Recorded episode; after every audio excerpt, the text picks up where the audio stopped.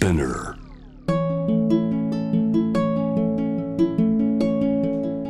福本敦子の聞くコスメこんにちは福本敦子です今日のゲストはえっ、と分泌業企画をやられている木村彩子さんです木村彩子様といえば、えー私の読書モデルの先輩でもあるすごく聡明で知的なあの女性なんですけど木村さんは本と人をつなぐ仕事を今されていたりなんかいろんな素敵な本を今回も紹介してくださってるんですが、まあ、生き方やお仕事のことや本のことなど楽しいお話をたっぷり聞いたのでぜひ最後まで聞いてください。あの読者モデルのアルバイトしてる時に、うんうんジッパーだけでしたか？私は結構いろんなものに出てましたね。でなんか木村彩子さんもちろん知ってて、はい。なんか何かの撮影に行ったらどっかのロケロケで、うん。ハウススタジオだ。はい。でそこまでかぶったことなかったんですけどある日いてやべ木村彩子だ。なんでなんでやべえってなっちゃう。え大御所だから。いやいやい それでなんや。いかくつ違いですか？えっ、とねは私84年で四つ違いね。そうだから第一世代ですよね、うん読者モデル時代そうあとちょっと上に清川あさみちゃんと、うん、えっ、と横山由紀ちゃん今由紀って言ってローマ字でいたいた活動されてるお二人がかなりもうひな形みたいな感じでいて、はい。ででも年は一つ上なんですよ。えでもその辺のグループ一緒だと思ってました。あそっか。はい。で他にも強いなんか四天王みたいなのいっぱいいて、そっか、えっとそうですそうよです。じゃあえっと福本さんなんて呼んだなんて呼ばれなんて呼ばれた？あつこさんとかあっちゃんって呼ばれてるあっちゃんって呼ばれた。でも、はい。あつこさんにしようじゃあ えあつこさんはジッパーがメインでした？なんかあれ専属専属じゃない問題ありましたよね。あった。で私はなんか専属に声かけてもらったんですけど、はい。もうその編集部ないからいいですよね喋って、うんうん。なんかカネゴン？カネゴン？えっと誰か忘れちゃったんですけど、うん。専属声かけてもらって、はい。でもその時スマートガールズの声かかったんですよ。うん懐かしいですよね。うん。か CUTiE か、うんうん。でそれやってみたいなって思ったからお断りして、はい。であと SEDA とかうん。やってました。2年ぐらいですでも。そっか専門は学校の時だ。いつ何歳くらいの時？1819の時にで私はあの普通のバイトがどうしても続かないっていう病気な、でもあの世界楽しいですよね。きっしかけなんでしたか？私はえっ、と静岡の浜松市出身なんですけど、は大学進学をきっかけにうん。上京したんですね、うんうん。でもやっぱり上京したらまず原宿行くじゃないですか、はい、で原宿を歩いていたら、うん。えっ、とストリートスナップはい、に声をかけていただいてでそれが、えっと雑誌の「ジッパー」だったんですよ。でそのあの頃は雑誌もすごく元気だったので超元気でしたよね。あと2ちゃんもそうね。にちゃんもね書かれたもん、でね。そうそう。そう。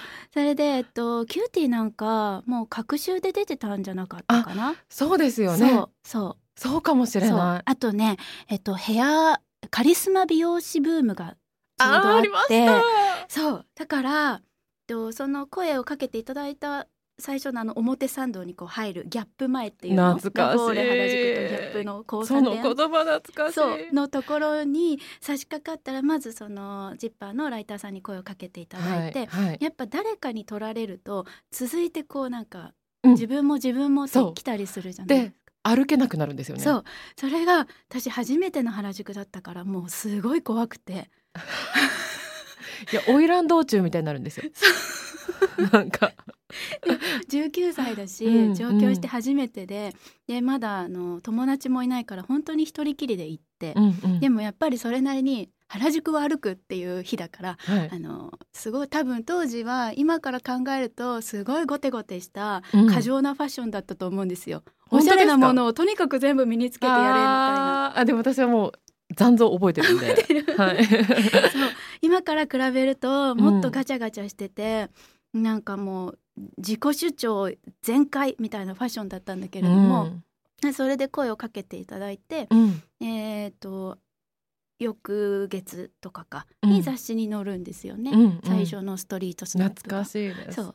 そこからあのいろんな雑誌だったりその日に声をかけてくださったうん。と美容室さんとかにまサロンたモデルか。そう声をかけていただくようになってえっ、とだんだん雑誌のお仕事が増えていくっていう感じだったんですけどうん。それこそ一体何が起こっているのかが私全く分からなかったから当時は。あ。そうなんですか？あそっか。その前の世代がいないからか。そう。だから、えっと、読者モデルっていう言葉も当時はそこまで定着してなくてなかったしでも私、うん。学校で先生に「福本お前パチパチズってなんだ?」って言われましたよ。そうなの。そう。えっとねパチパチズっていうのはジッパーの読者モデルを呼ぶ愛称でしかもおしゃれパチパチっていう拍手の音なんですよね。そうそうそう。で、えっと、関東のファッションページとかに出るようになるとスーパーパチパチズって呼ばれるようになるの。あとキューティーキッズって言葉ありましたよね。 CUTiEはカリスマキッズ。あそうだ 今思うと名前ひどいですね。で SEDA はおしゃ夢え何？おしゃ夢って？おしゃれ有名人。あー。そんな言葉ありましたっけ？そんな言葉が結構それぞれの雑誌であって。懐かしいです。あとなんか当時振り返ってみると、まあうん。今のねこういう読者モデルっていういわゆるこの職業になる、うん。全然もっと前進の時代だからはいみんなそれぞれ夢を持ってう、んうん。あ例えばアイドルになりたい子いましたね。そうとかカメラやってるとか、うん。えっとバンドをややるために東京に出てきたとか、はみんなそれぞれ夢を持ってアルバイトしながら東京で生活してるっていう子が雑誌の読者モデルのお友達の中には5万といて、うんうん。だけど当時私一人が割と4代のそうだから目立ってたんですよ。そう。で、うんただね私はそれが結構コンプレックスで、はい。私はなんとなくとにかく東京に行きたいっていう気持ちだけで東京に出てきてででそのためにはまあ大学生になれば東京に出られるっていうような。あそっちだったんでそう。いすねわゆるねなんかね田舎の暮らしみたいなのがなんかこう窮屈に思えていて、うんうん。もっと自由にそう東京っていう地にとにかく憧れを抱いてだからといってねなんかこう夢を掲げて上京するほどの夢もなかったから、うんうん。じゃあ大学だっていう、うんうん。本当にこう消極的な、へうんー選択で出てはきたんだけれども、うんうん。いざなんかこうねこう飛び込んだ世界飛びなんかこう誘っていただいて入った世界にいるみんなが本当に目標を持って生きている人たちだったからすごい輝いて見えてで私はやっぱそんな不純な動機で東京に出てきたから、うんうん大学に通い始めてもうんちっとも大学の勉強が面白くなくてまあ、刺激の度数が違いますよね。でね私はと今でこそこうして文学が好きですって言って本のお仕事をやってるんだけど、はい。大学進学時にはうん。受かった学科が政治経済学部だったから、うんうん。政治経済学を学びに東京に出てきたんですよ。うんうん。だから一応ね。そう大学に通って授業を受けるとやっぱ政治マクロ経済ミクロ経済だのなんだの政治なんじゃらとか言って、うんうん。全く興味がない。そうなんだ。平日を過ごしだからうんうんそん。な、そんなんだったらね読者モデルのお仕事の方が楽しくうん。なりますよね。うん、面白いですよね。そう。で大学ではもうはい。授業が面白くないから、うん。大学あの大学に行っても図書館に逃げ込んで、うんうん。本ばっかり読むようになってて、うんうん。で時間が来たら撮影の時間が来たら授業もサボって、うんこうススタジオに行くみたいな、うんうん。そういうね生活をね 大学進学とともに送ってたっていう。なるほど。親には言えないっていうね。えでもごあの気づいてたんじゃないですか？雑誌に出るってあの時すごいことでしたよね。いやそれがねうちの親はあうん。んまりその、私雑誌にでなんかこの雑誌に出ると出てるかもしれないから見てとか言っても、うんうん。なんか結構ぼーっとしたなのんびりした親で雑誌を買って読んでた記憶があんまりないんですよね。うんうん。私は兄弟が兄と弟が兄が2つ上と弟が5つ下にいるので、うんうん。むしろ兄弟の同級生とかの方が、うんうん。あ木村のあ 妹さみたいな感じで、うんうんうんうん。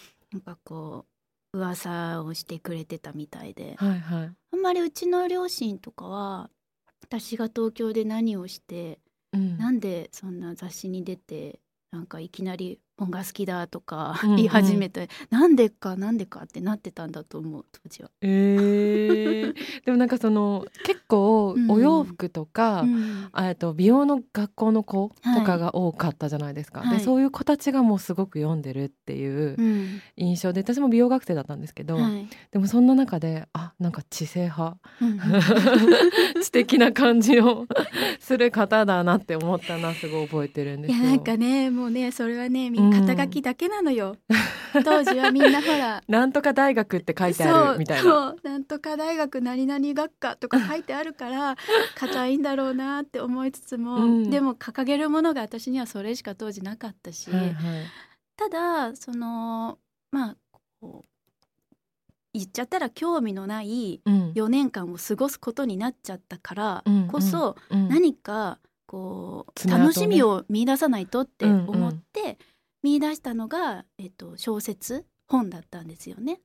なんか消極から積極みたいな、うん、そうね。そうなのそれで本が読むことがどんどん楽しくなって、うんやっうんぱりみんなその雑誌のモデルさんとかが撮影現場で集まると、うんみんな好きなものの話をするじゃないですか。しますね。で私もやっぱりなんか負けじと好きなものの話をしたいからこう本の話とかをするようになったら、の編集の方がなんか面白がってくれて、うんうんで書くことも書くこととか昔から好きだったので,、うんで自分の言葉で紹介してみないって言ってくれたのがはい。二十歳の時かな。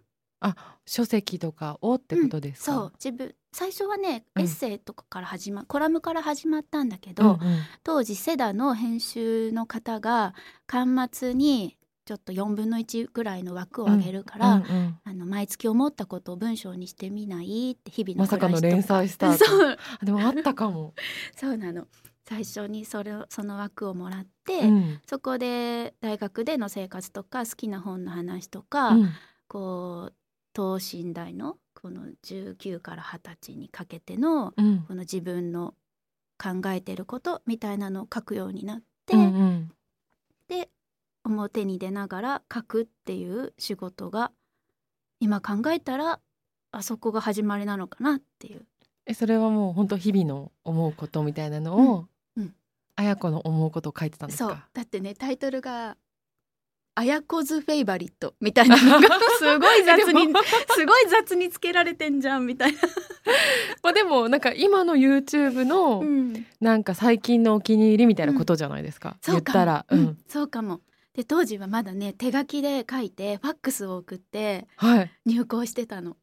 え iPhone なかったですよね。ないないないパパソコンも立ち上げるのに電話回線でつないですごい時間がかかって、うんうん大学にもパソコン室があったんだけど、はい。それも取り合いでもうパソコンも全然自分の文章うちあのタイピングも下手だから、うんうん全部手書きで書いてた。なんかすごい時代ですね今思うとね。そそうなんう、だ。うんで大学卒業して、うんうんそっからどうなったんですか？どんな20代でした？か。えっ、とねだからそのきっかけも自分がこの木村彩子ととしてモデルとして表に出ながら書くっていうこともするようになると、うんだんだんねやっぱこう普通にこう世間話で本が好きでとか太宰のこの小説が面白くってって単純にこうおしゃべりで言ってるのとは違う責任感みたいなのが芽生え始めはい。やっぱりさあの公的に発言してるみたいなことですか？さっき言ってたみたいに、うんうんあの2ちゃんとかも創世期だったから懐かしい。まだねネットリテラシーもあの定まってない時代だったから結構な結構なことを書かれたりとかもえしてたじゃない住んでる場所と彼氏のことは書かれますよねあ。書かれ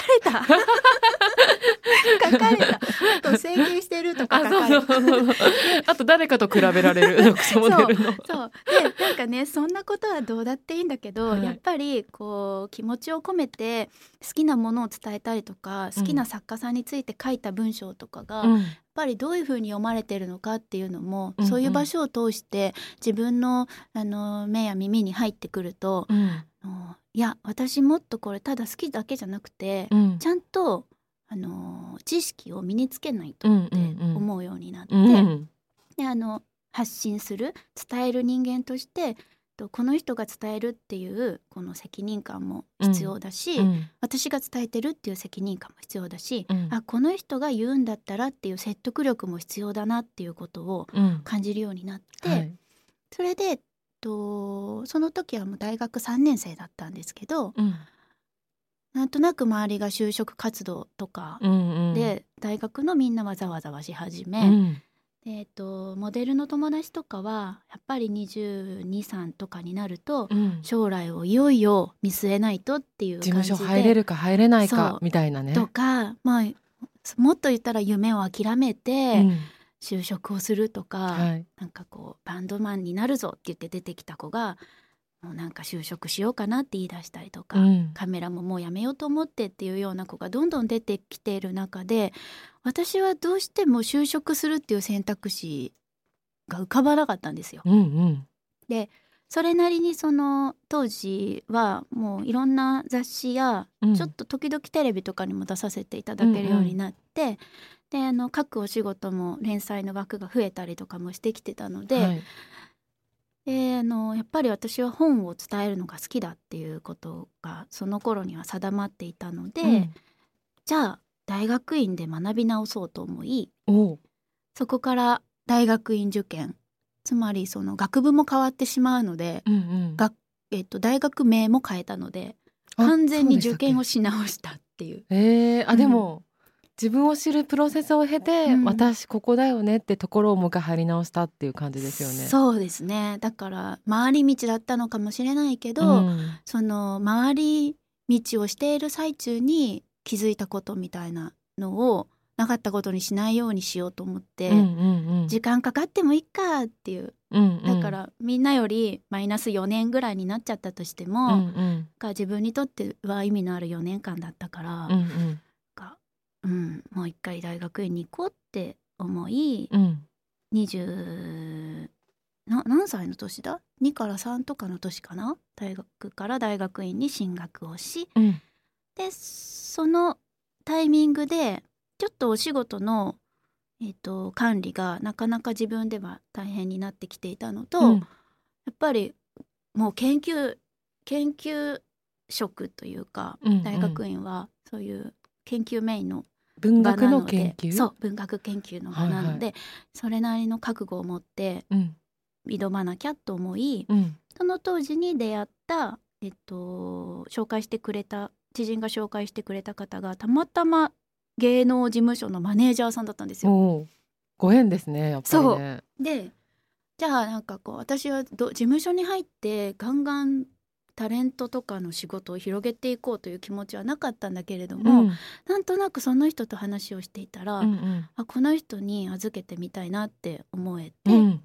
それで23から4の年にうん。芸能事務所に所属をし、うんうん。大学院に進学をしっていう、うん、ターニングポイントだったかもしれい。やなんかこう一応今お話聞いてて思ったんですけど、ない。はい。学校とか、うんまあ、義務教育もあるからそうやって社会の流れにうんうん。一応乗ってくじゃないですか、はい。だんだんこう自分になってく作業みたいな感じなのかなってやっぱ聞いてて今ちょっと思いましたね。そう。自分になってくっていうのは本当にそうで、うん。あのーやっぱりね何者かにならないとっていう焦りがすごくあって、あと今インスタとか、はい。YouTube とか見てる若い子で、うん。そういうこと言ってあの DM とか質問箱でくれる子やっぱりいます。ああ本当ですか、うん、だから気持ちはすごいわかる。そう特にねあの田舎から東京に出てきている人間としてはうん、なんかここに居場所を作っておかないと、うん、うん。自分が何者かに早くなっておかないと東京から弾かれてしまうっていうなんかすごいやっぱ蟹座意識そうそうなの 私の差はどこ？みたいな。あってとにかく何者か何者かっていう、はい場所っていうことだったんだ。うん場所場所を確保して、はいはい私はここにいるっていうものとあと私はこうであるっていうものを確立しなきゃってすごく焦ってたんだけどアイデンティティがね。そうだけどなんとなくそのもうそれ気づな気づき始めたのは30近くになってからだけれど、うんなんか外に自分はこうであるっていうのを求めるっていうよりはなんか自分を知っていく作業みたいうんうなん。ことが結局大切で、なんか私は私になるしかないっていうようなうんうん。ことをもがきながらも見つけていったんじゃないかなっていうのを今だからこそ言えるっていう感じです。でも多分みんなステージ違えどきっとそれを、私もオーガニックコスメっていうのをうん。通してって感じだったんですけど、うんうん。多分その作業だったんじゃないかなっていうふうには思う。うんねやっぱりなんかなんだろうあまだモデルだけをやってた時はすごくね自分が強かった気がするんですよ。自分自身がってことですそうか自分を伝えることがすごい強かった気がするんですけどあとそうしなきゃっていう焦りもあったのかもしれないですよね。なんか人が何かを紹介するより私が何かを紹介した方がなんかいいはずみたいななんか変ななんかこう負けん気みたいなのもあったりして、結構我が強い写真とかを見返してても、うん。あ我が強いなっていうのを時々感じたりもするんですよ。今振り返って過去のファイルとかを見ていても。うんうんあのアンケートに書いたね言葉とかがそのままキャプションとかに載ったりするじゃないですか。はい、そこでもちょっと気をてらったようなことを言おうとしたりとかして。て もう本当恥ずかしいんだけど。しかもあの時代って手書きの文字そのまま載りません。そうそうそうそう。文字化してくれないんですよね。そう。それでねうん。だけどやっぱり好きなものができて、うん。そのそれを守りたい。とにかく大切に人のもとに届けたいっていう思いの方が強くなっていってからは、うん。なんか自分をスッとあの消す作業みたいなのがうんうん。実はとても大切なんだなっていうことに気づき始めて、うん。うん。なんかそうその気づきっていうのがうん。今やっているその本と人をつなげるっていううんうん。お仕事にうん。つながっていくんだけど、で結局でもそう、なんかそこちょっとパラドックスで面白いなって思うんですけど、うんうん。木村さんがこう自分のことを消すって今いうふうに表現されたけどそれをすることによって、うんうん。逆に木村彩子さんって人がうんうん。浮かび上がるっていうのはありません、あそれを言っていただけるのは本当に嬉しい。本当に本当に。本当に嬉しい。だからなんかマツコさんが、うん。木村さんの企画いつも面白いないと思って見てるって言ってくれたのとかはがすごく嬉しくて、うんうん。でもやっぱりそこで変に私がやった企画ですみたいな感じで言ったりとかするのは 違うと思うしなんかすごくうまく黒子に徹して、うんうん。なんだろうな。うん。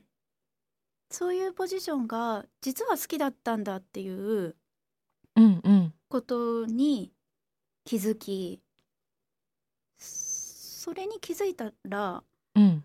昔は上手にはできてなかったけれども、うん。最初に雑誌に出てた時とかも、うん。と洋服を着ることでこの洋服素敵でしょって伝えるのが楽しかったり、うんうん。なんかファッション誌でカバンの中身になんかこう太宰の小説とかをはい。入れることによって写真撮ってくれるじゃないですか。うんうん。そうすると CUTiE とかジッパーとかファッション大好きっていう子たちに太宰治の斜陽が届くみたいな,、うんうん。なんか木村さんが読んでるんだったら読んでみようかなみたいなうんうに思ってもらえるみたいなことがすごい楽しかったなっていうことにも気づき、うんうん。あと文章でのその連載の場でもうんあえてちょっと難しいというかあのまだ私が10代の頃に読んでたらちょっと難しいかなっていうようなものを紹介しておいて、うん。今は難しくて分からなくてもいつかなんか思い出してくれたらいいなみたいなうん。なんかそういうのをなんか散りばめておくことが好きで。うんうん。上手にはできてなかったかもしれないけど、うん。あの頃からなんかこう出る側というよりはうん。伝えることがつなげることがうん。好きだったんだなっていうことに20代の後半ぐらいに気づいたかな。なんか料理とかだとうん、カレーとかで言ったら私が具なのよ。これを食べなさいっていう。私が綾子という人参なのってやってたけどうん。あ違った違った。味付け味付けみたいな。味付けの方に回ったってことですよね。そうそうだと思う。あとなんかこう季節とかどこで提供されるものなのかなとか,、なんか届く相手の環境とかを考えて、うん。だったらこれはお皿にきれいに盛り付けようとか、うんうん。なんかテイクアウトなんだどっか外に出て食べるかもしれないからテイクアウト用に盛り付けようとか,、うんうん。なんか冷めても美味しいようにちょっと味濃くしとこうとか、うんうん。うん、料理で例えるとだけどなんかそういうことを考えて一冊の本を調理するって言ったらおこがましいけど、うん。届く相手の気持ちとか状況を考えて企画するっていうことが、うん。もう30代は楽しくてしょうがなかった。あっという間に過ぎていた。プロデュース業みたいなこともちょっと絡んでる感じですよね。うん、たただねなんか私は編集者というお仕事には本当に尊敬の念を抱いていて、うんぱり私も書き手として、の導いてくれる？最初の読者にであり、の迷った時に導いてくれたり、うんうん。でい一つ一冊の本に作り上げる過程を伴走してくれる編集者に対してものすごいリスペクトがあったので、うん。30代はとにかくそこには介在せずにうん。出来上がったものを本本という形になったものを編集するっていうちょっと言い方が難あしいんだけれども。私も化粧品はうん。作ったことはないから、うん出来上がったものに対して、うん食べる時こうやって食べると美味しいのよって言ってるようなもんだから、でも言いたいことわかります。嬉しい、あの創始者にものすごいリスペクトがあるから、うん。変に手出せないっていうところがあるんですよ。もう花と喋れる人とかがいっぱいいてオーガニックコスメ界だと、はいはい。ちょっとその神様レベルにはいけてないからなみたいな。花と喋れる？そう花とか妖精が見えるみたいな人がいっぱいいるんですよ。やっぱ自然界とのあコミュニケーション、うん。むしろ植物から話しかけられてコスメ作れって言われたから作ってますって人がいっぱいいるんですよ。うわーすごい、面白いですよね。うん。だから人間界のそのルールはどうでもいいんだと思う。なんかこう、うん。そのためじゃなくてん。自然界から言われて人間界にこの、えっと、オーガニックコスメ作ってますよっていうレベルの人がうんうんうん。結構世界的ブランドだといるんですよね。そうなんだ。そうそう。いやだからねやっぱりもう聖域？そう。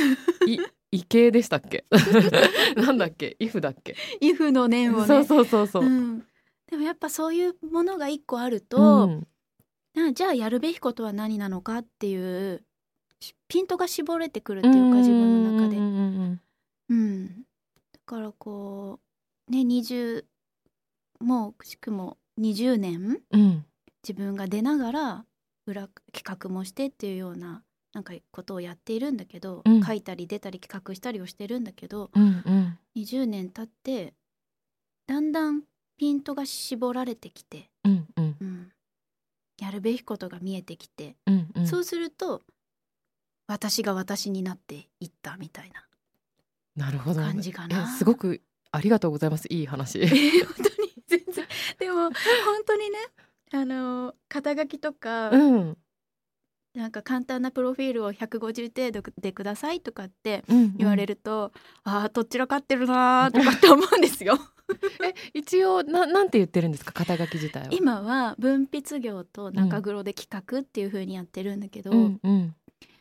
なんかなん私は何者なんだろうっていうのは、はい。やっぱり時々は思うんだけど、うんうん。なんか木村さんって結局何なんですか？って言われることをうん最近ではすごい楽しめるようになってきた。あ前は恐れてた？うん、やっぱりね憧れてました。あのビシッとした肩書きがある人のことを。小説家とか？うん。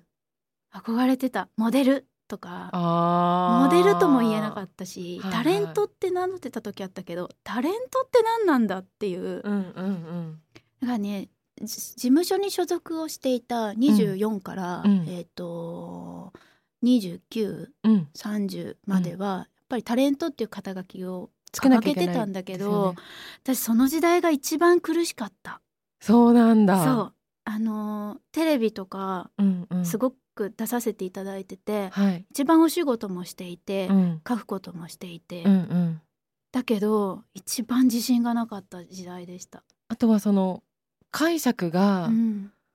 見てる層もまあどの番組かによって違うし、うん。なんかこ女の人のこういう枠として出てるのかなっていうふうに感じる人もいれば、そう木村さんのこともちゃんと分かってて、うん。あのその文化的なところが好きって人もいれば、はい。読者モデルで憧れてたって人もいるから、うん。うん。難しいですよね。そうなの。しかもね当時はまだうん。私はそのタレントと二足のわらじを履いていたことで、うん。大学院に4年間通ったんですよ、うんうん普通は2年間で卒業するんだけど、うんうん修士課程は。うんうんでも4年間ちょっと休学をしたりしてうん。と4年をかけて卒業したのでうんうん。タレント時代がまるまるえーっとまるまるではないか。タレント時代がと大学院生でうん。だからこう大学院ではこういうことを学んでいますみたいな、うんうん。なんかまだ全然下積み時代の生活が一方でありながら、うん。なんか華々しい世界にも身を置いていたから、すごくねでやっぱテレビに出ると「うん何してるんですか?」とか聞かれたり、うんうんやっぱこうひな壇で席を並べてる人たちはあもうプロフェッッショナルでお笑い芸人さんとか、シ作家さんとかでやってるじゃないですか。うんうんうんその中で私は今大学院に通っていて学ブルですよね。そう ゆくゆくはゆくゆくは本に関わる仕事をしたいですなんて、うんうんなんかめっちゃ知的だけど。なんかね願望をそこで発表するのは本あ当に肩身が狭いのその環境だったらそう思うかもしれない。だからね戦場ですもんねそこね。だからね私一回顔面神経痛みたいになって、はいはいはい。笑えないみたいな。なんかね笑い方だけをうんもう顔が覚えちゃってるから、はい。あのこのこういう時にこういう顔すればいいんだみたいなのは、条件反射で体がするんだけど、うんなんか気持ちと頭がついていってないから、はい。なんかね終わった後ヒクヒクヒクヒクしちゃったりとか、うん。そんな時期もあったんです。でもやっぱりうんそんな時期があって、うんそういう時に救ってくれたのってこうなんか本読むって結構内面の世界の旅っぽいところあるじゃないですか。うんうんかなんかそういうので、まあ、病んじゃったりっていう言い方したらあれだけど、はいそこまで自分の内面に気づかない人も多いと思うんですよ。そうなってることに。うんうんでもやっぱり木村さんあの図書室にずっといた自分もね、うん。培ってるから、はい。そういう時にあ私は今こう感じてるんだっていうことにすごく、なんか敏感なのがいいように働いたんだなうん。守ってくれてたんだなっていうふうに今感じました。そうかもね。ただ、あのやっぱ私もずっとこうぶ原稿でもない原稿にもならないようなうん。文章、うんうん。なんならもう結構本当に心が辛い時とかは殴り書きのようにうん。日記帳とかにはい。その日の出来事とかを書いてうんいたんだけど、あアウトプットしてたんだ。そう。もうねその渦中はもうほとんど書いて閉じて二度と開きたくないぐらいな、はいもう書いたページは見ないみたいな感じにしてたんだけどんうん本当につい最近お家のお掃除をしていて出てきたの？出てきてなんかどうでした？なんかね狂い咲いてた？今乗り越えてるかうんら、うんちょっと笑いながら読めるけど、はい。本当に辛かったんだなとかも思いながらも、うんうんでもなんかこうそういう風に言葉として吐き出す場があってよかったなっていうのは思ったし、やっぱりね本とかでも読むだけじゃなくてすごく私書き込んじゃうタイプなので、へその線引いてなんかこう書いたりとかしてる殴り書きとかも、えうんうん。すごい作家に申し訳ないみたいな そんな使い方あるんですね。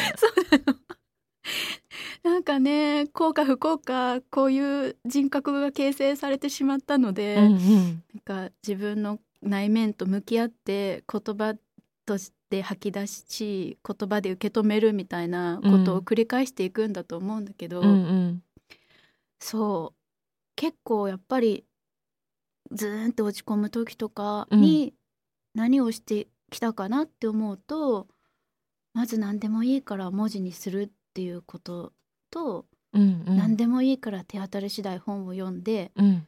自分の中でこうまだ言葉になってない感情に言葉を当てはめてくれるようなうん。作品を探し求めるるみたいな。なんか私前松浦弥太郎さんに はい。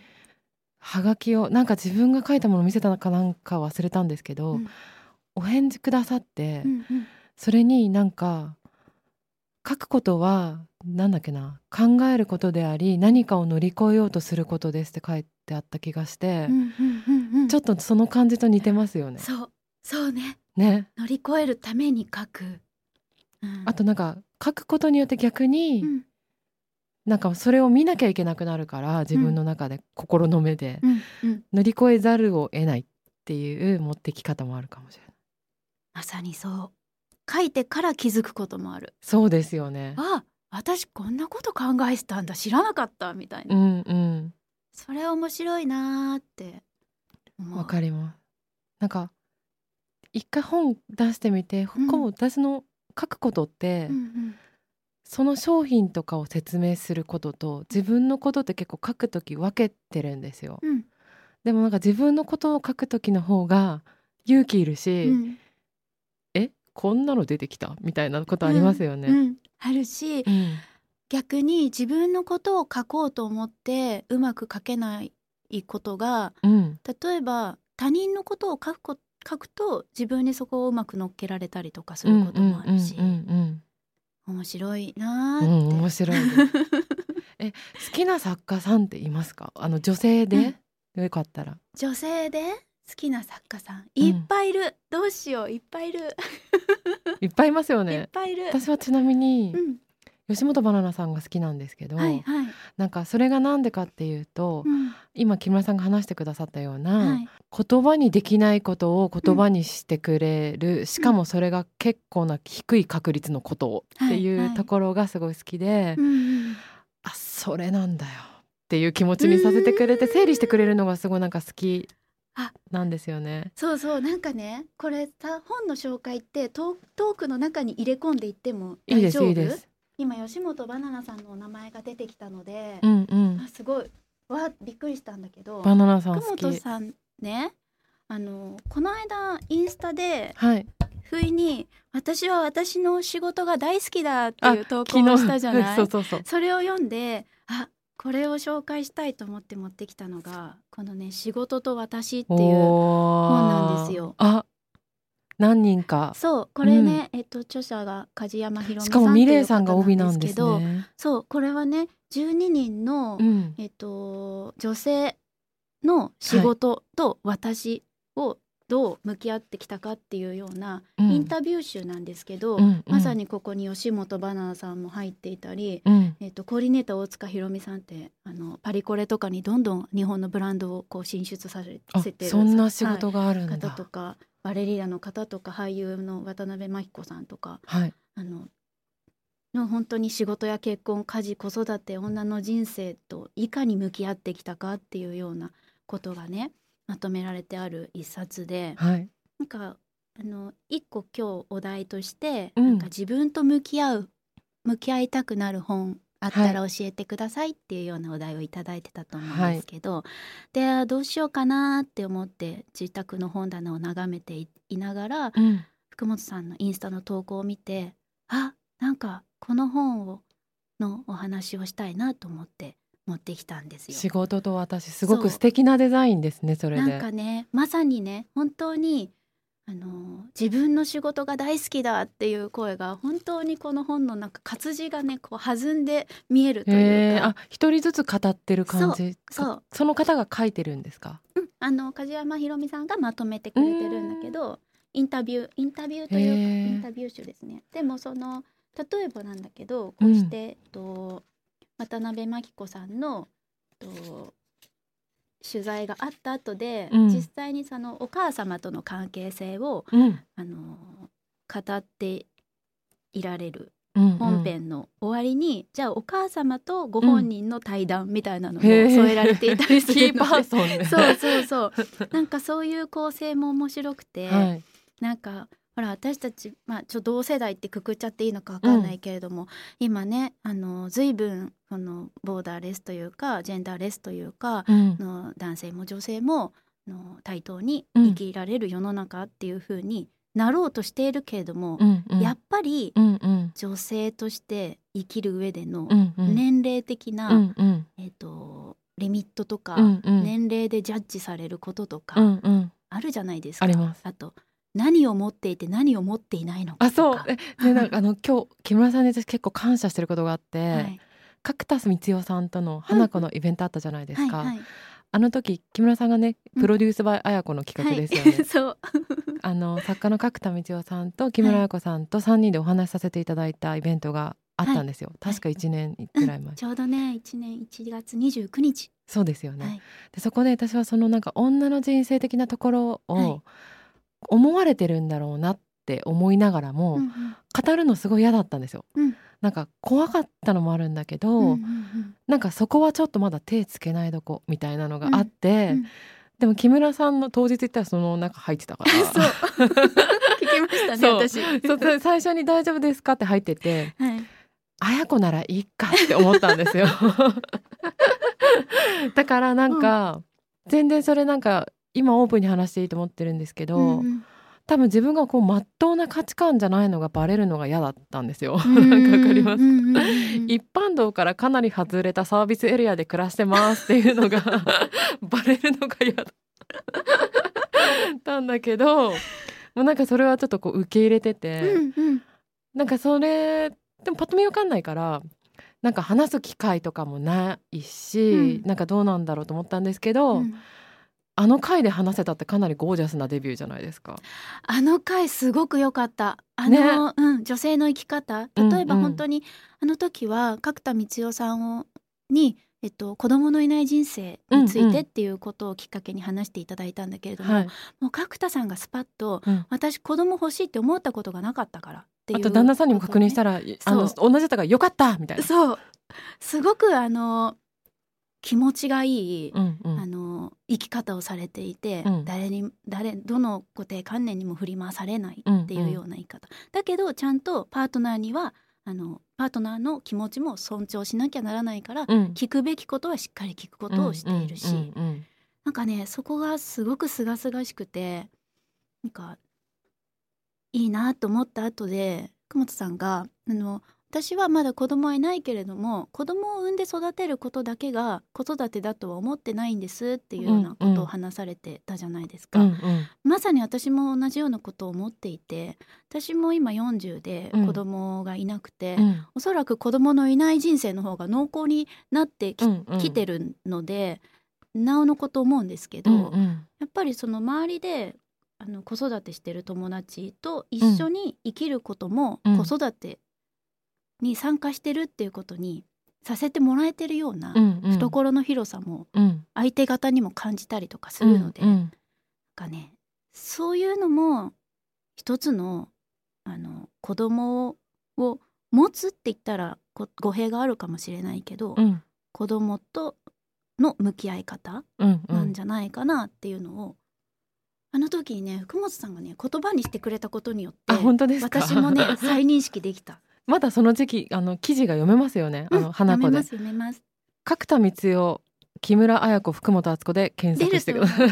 えっとね花子カレッジキャリアトあそうだークっていうあれはね今実はえっとこんな世の中になっちゃったので、うんとねオンラインに場所を変えて、うん。まだ継続してるんですよ。はい。先日のジェーンスーさんとのイベントも、あのオンラインキャリアトークっていう名前でやっているので、うん。今度また来てくださいよ。はいまたお声掛けしてください。さらに濃いものになりそう。なね。そう。なのでねこの「仕事と私」という本には、はい。えっと、より一層本当多ジャンル、えっと、うん。作家さんがいれば日傘作家さんもいてスタイリストそれからコピーライターカフェのオーナーバレリーナ。あとその表参道にある山陽堂書店の店主さんだったりとか、うん。雑誌の編集長のさまざまな女性の生き様。やっぱりなんかあの面白い。仕事と女を一緒に生きる時代ってなんかすごいですね、うんうん。すごく勇気もらえますよ。ねえ、すごく素敵な一節があって、うん。今2人で話していたことにもあ通じるなと思ったんだけどうん。渡辺真紀子さんの「私は自分を生きるしかない」という結論に至った。自分が選んだことなんだと覚悟をする、うん。心の健康のためにはそうやってけりをつけてしまうことも大事なんじゃないかな。わかります。ね。うん。とかね。そうそう。吉本バナナさんはねすごくね観察っていう言葉を象徴的にこのあの本の中で使われていて、うん。で読むと、えー観察するしかできないですから自分で疑問を持ってちゃんと見て考える。たとえその結果出した答えが他人にとっては真実じゃなくてもうん。自分にとっての真実になったのであれば機能するはずだと思います。観察することはすごく大事なことだと思いますね。もうバナナさんの言葉ってなんか、いまあ一行いかないぐらいでボコボコにされた気持ちになるんですよ。そう本当そう。なんだろうもうなんか一チャンピオンですよ。そうそうめっちゃいいですね。なんか読もうと思ってもう本当もう顔面ぐちゃぐちゃみたいな、うんうん。フルボッコにされたうん。衝撃をいつも感じるんですよ。ねえ本当に言葉の重み、そしてあの私もさっきねたくさんいるわって言ってしまったけれども、うんあの角田光代さんすごく大好きな方だしすっごい可愛い人ですよね。ねえまた会いたいです。あの光代さん聞いてる？お願い聞いて。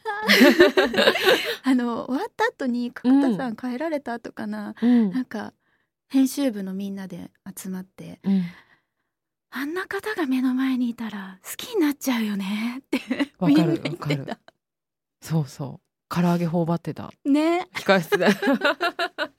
また会いたいです。そうそう。でもああいうなんて言うんだろうな。うんうん。私がなんかそのちょっと子供の話に少しだけ戻っちゃうんですけど、はいはい。自分が子供の時に、うん。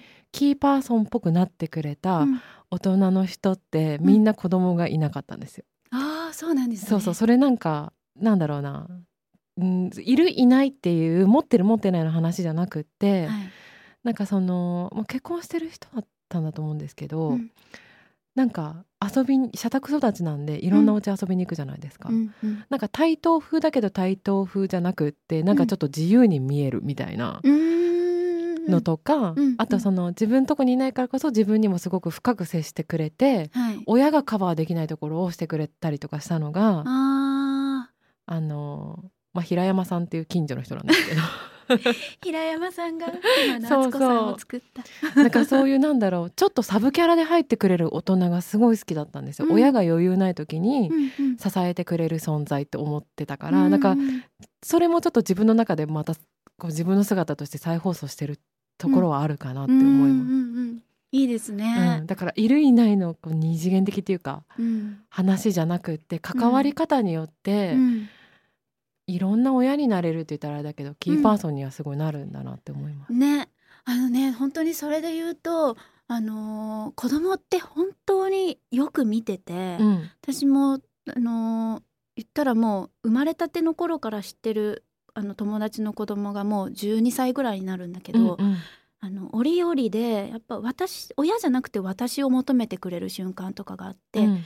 あの親には見せない顔とか、うん。親には話せないこととかを、うんうん。なんか木村って呼ばれてるんだけど「ねえ木村今電話できる?」とか言ってショートメールが届くんですけど、けなんかこうちょっとお母さんには話したくないんだけど聞いてみたいな感じで、うんうん、なんかそういう場所にそうポジションね。なれたらいいなと思って、そしたらそれっていうのはゆ結局子供がより一層豊かになれるうん。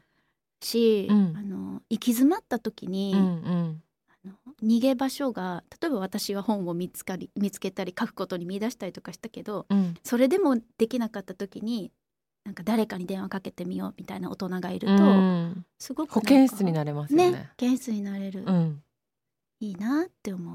わかります。うんえじゃあせっかく本紹介してくださったから、はいそのまま流れでいっちゃおうかなって思うんですけど。きましょううん、次は、ねえっ、と綾子旅行好きでしょ？旅行好きなんです。全然行けてないんじゃないですか？行けてなくてその昨日書いた仕事がすごい好きだなって思った時にちょっとうん日常で行かないところ行こうと思って、はい。ニコタマの高島屋の寿司屋の中で一人で寿司を食べてたんめちゃくちゃいい、で金沢のお寿司だったんですけども美味しすぎて、うん。震えて、うん。その美味しさと自分の仕事が楽しいっていうのがリンクして、うんインスタに書いちゃったんです。よであの投稿に至ったんですね。周りおじいちゃんとおばあちゃんばっかりみたい面白い。えっとねこの方も好きな女性作家さんなんですけど、はい。江国香織さんの「旅ドロップ」っていう小説えっとエッセイ集を今日は持ってきました。えっとねこの本はな。うん。エッセイ集なんだけれども、うん、最初がね3編の詩から始まるんですよ。なんかねその始まり方もすごくこう、旅の序章というか、うんうんなんかそんな感じがしてとても素敵なんだけど、うん。例えば「軽く」っていう詩だと「飛行機に乗って彼女に会いに行こ電車で来たみたいな顔で荷物もなしで。だって門や戸や壁や屋根に比べたら海や山は誰も隔てない。飛行機に乗って彼女に会いに行こう。歩いてきたみたいな顔で荷物もなしで。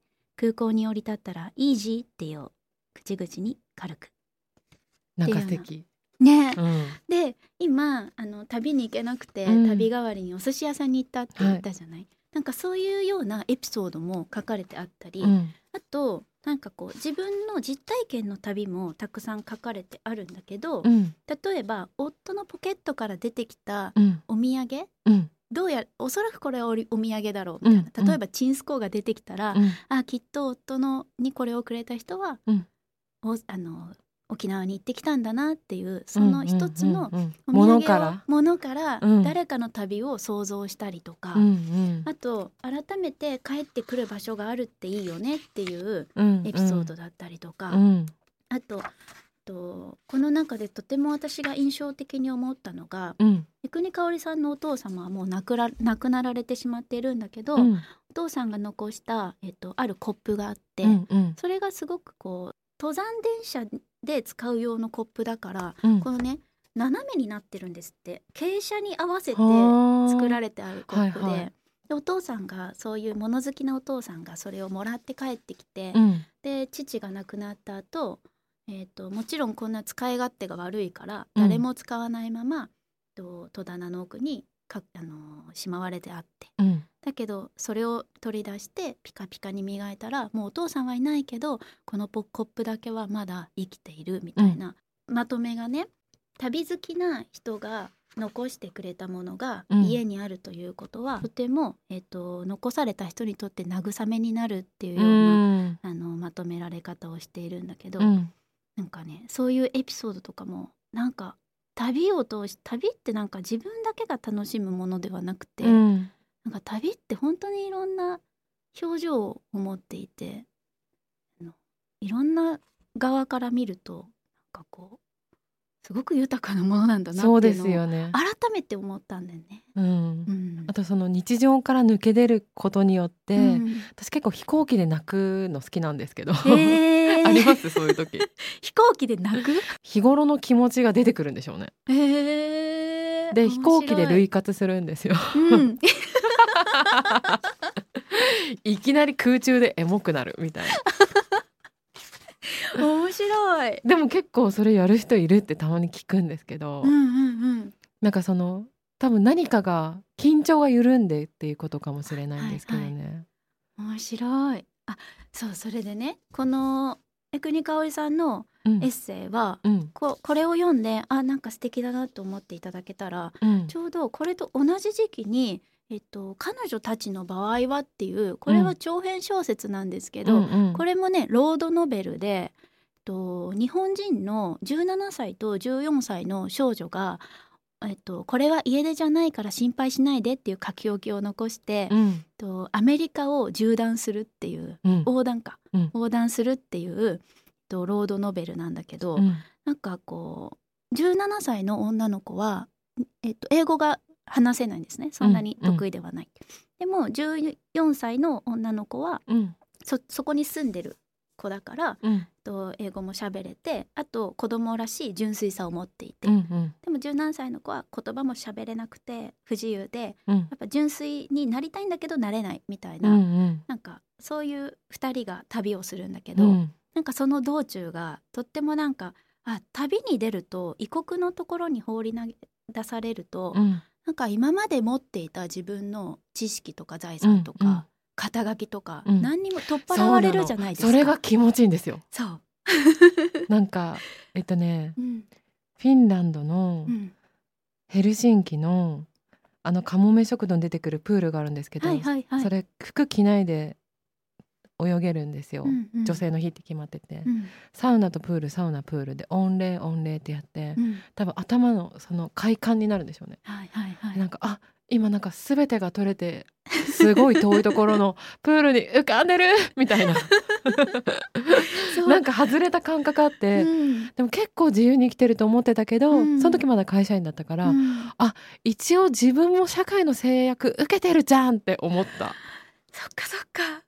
そうだからねそのと全てがフラットになって、例えばその17の子が14の子に頼ったりとか、うんうん。なんかそういう様とかがなんかね素敵に描かれていて、うんうん。なんかねアメ旅私アメリカの地図をこう思い浮かべながらうん。読むと、まるで本当に旅に出かけたような気持ちになれる小説なので、しかもそれ10代っていうのをあえて設定してるのがなんかいいんでしょうね。そうね自分の中の多感な10代とも話せる感じがするじゃないですか。それでね並行してねまた旅ドロップに帰ってもらうと、はい。え国香織さん自身が経験した、えっと、初めての旅とか、うんうん。きっとね彼女の実体験が元になってるんですよその彼女たちの場合はっていう小説が。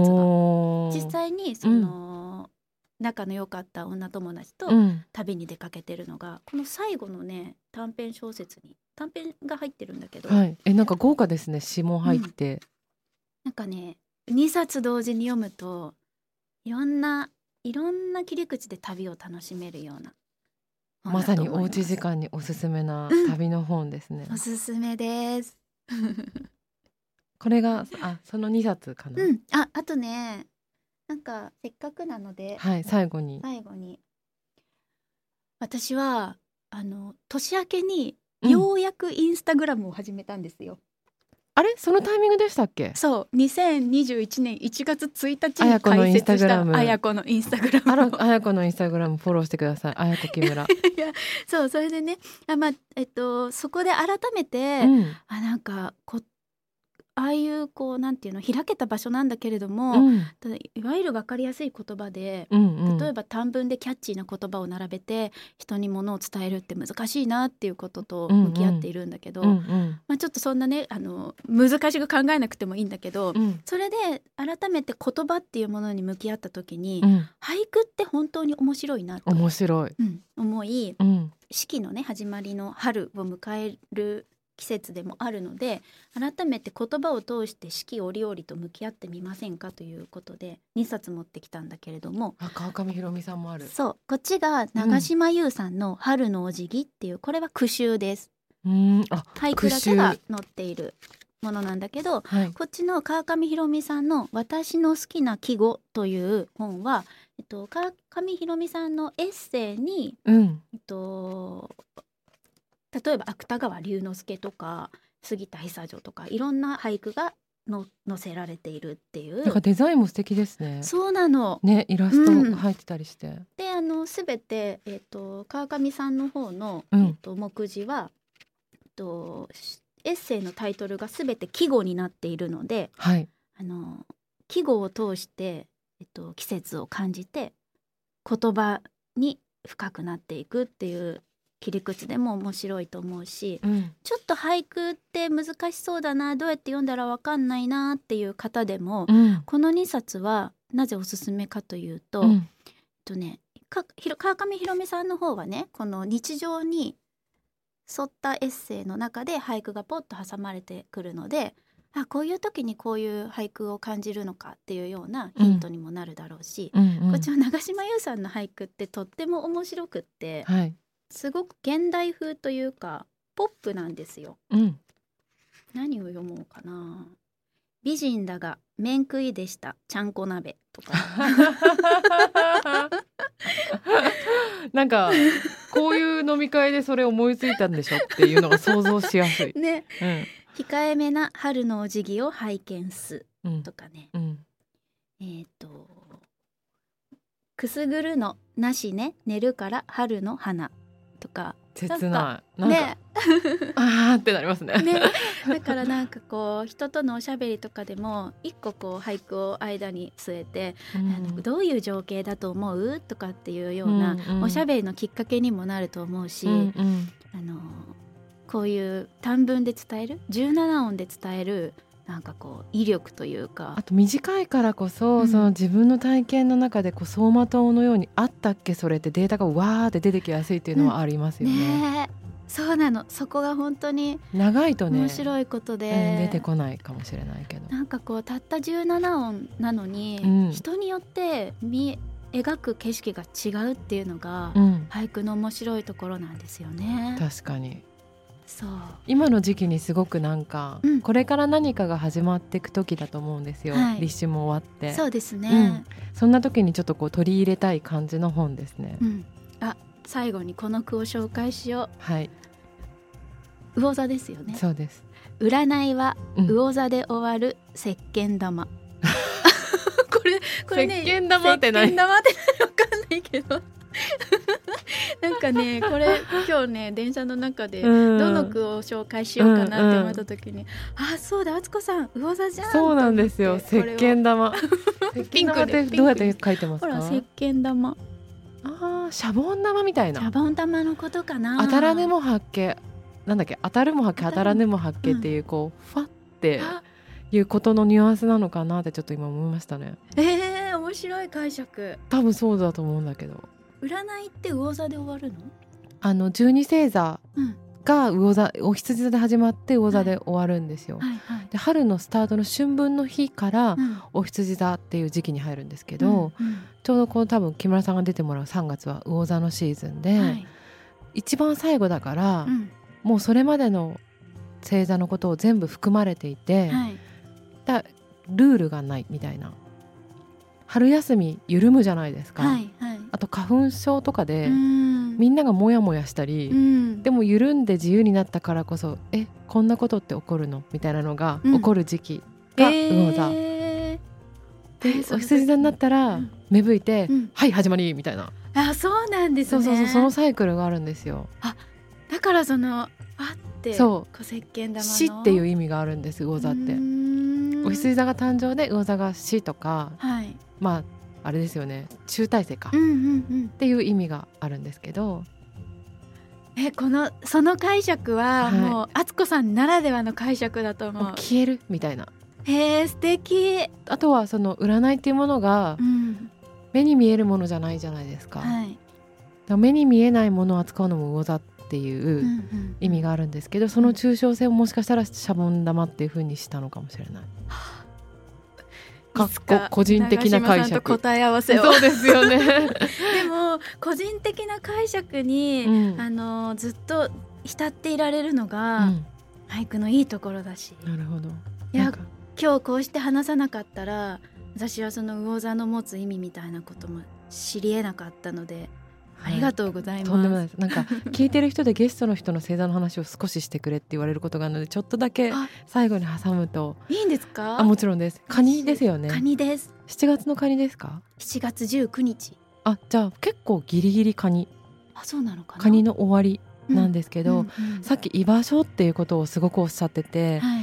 あのカニ座って4番目なんですよあのんお羊座が1番目なんですけど、うんうん4番目ってお家とか心の共感とか、うんうんとまあ、家族って意味もあるんだけど、うん。血のつながった家族だけじゃなくて、うん。基盤？うんなんか共感って意味があるんですね。はい。だからなんか木村さんが今日話聞いてると、はい。本で居場所を見つけて本で共感をして人とつながっていくっていうところがはい。カニ座的なんだなってへー。かっこ個人的な解釈をしました、えー、みんなどうでしょうか？嬉しい。あそういうこともあるんだな。そうなんですよ確かにやっぱりうん私ななんかこう何が一番自分にとって大事かなって思うと、うん。なんか何をするかっていうよりも誰とするかみたいななを大事にしてるから、うんうん。それってやっぱり自分がそこにいて心地いいとか、うん。相手も心地よく思ってもらえることが大事とか。そうですね。我々魚とカニは水の星座なんでこううん。つながっていこうとするって言われてたりします、ねえ。そう。面白いですよつなねがるっていう言葉も大好き。うん。大切にしたい。面白い。っていうわけではい。もうカットするとこないんじゃない？喋りすぎちゃいましたかね？カットするところがないぐらいいいお話をありがとうございました。とんでもない。なんかチリチリになっちゃったかもしれないんですけどあのもう楽しか皆さんもはい聞いてくださった通り知的で素敵な聡明なねいやいや。女性綾子木村。木村さんのインスタグラムと、あとえっ、と花子の連載がありますよね、はい。花子の連載ではあなたに聞く本処方しますと言ってうん。あのおしゃべりをしながら、うん。今日みたいにあこの本どうですかみたいなことをあのゲストの方に紹介していてはい敦子さんに私もも出ていただいて、ラブという薬といううん。素敵な本を紹介してもらって、あとはえっ、と最新情報何で知れますか？あとはあのお仕事の告知はツイッターの方にしているので、はい。ツイッターの方を見てください。あとたまに花子ラボのうんインスタを覗くと木村さんが誰かとインスタライブしてるのが見れ、そうねね、そう見れます、あのいろいろとこれからも本にまつわる企画と制作をしていきますので、はいえっと好きな本が見つかったらそんなに嬉しいことはありません。ありがとうございました。は木村彩子さんでした。彩子のインスタフォローしなさいよ。じゃあね。いやーありがとう。ありがとうございます。ありがとうございます。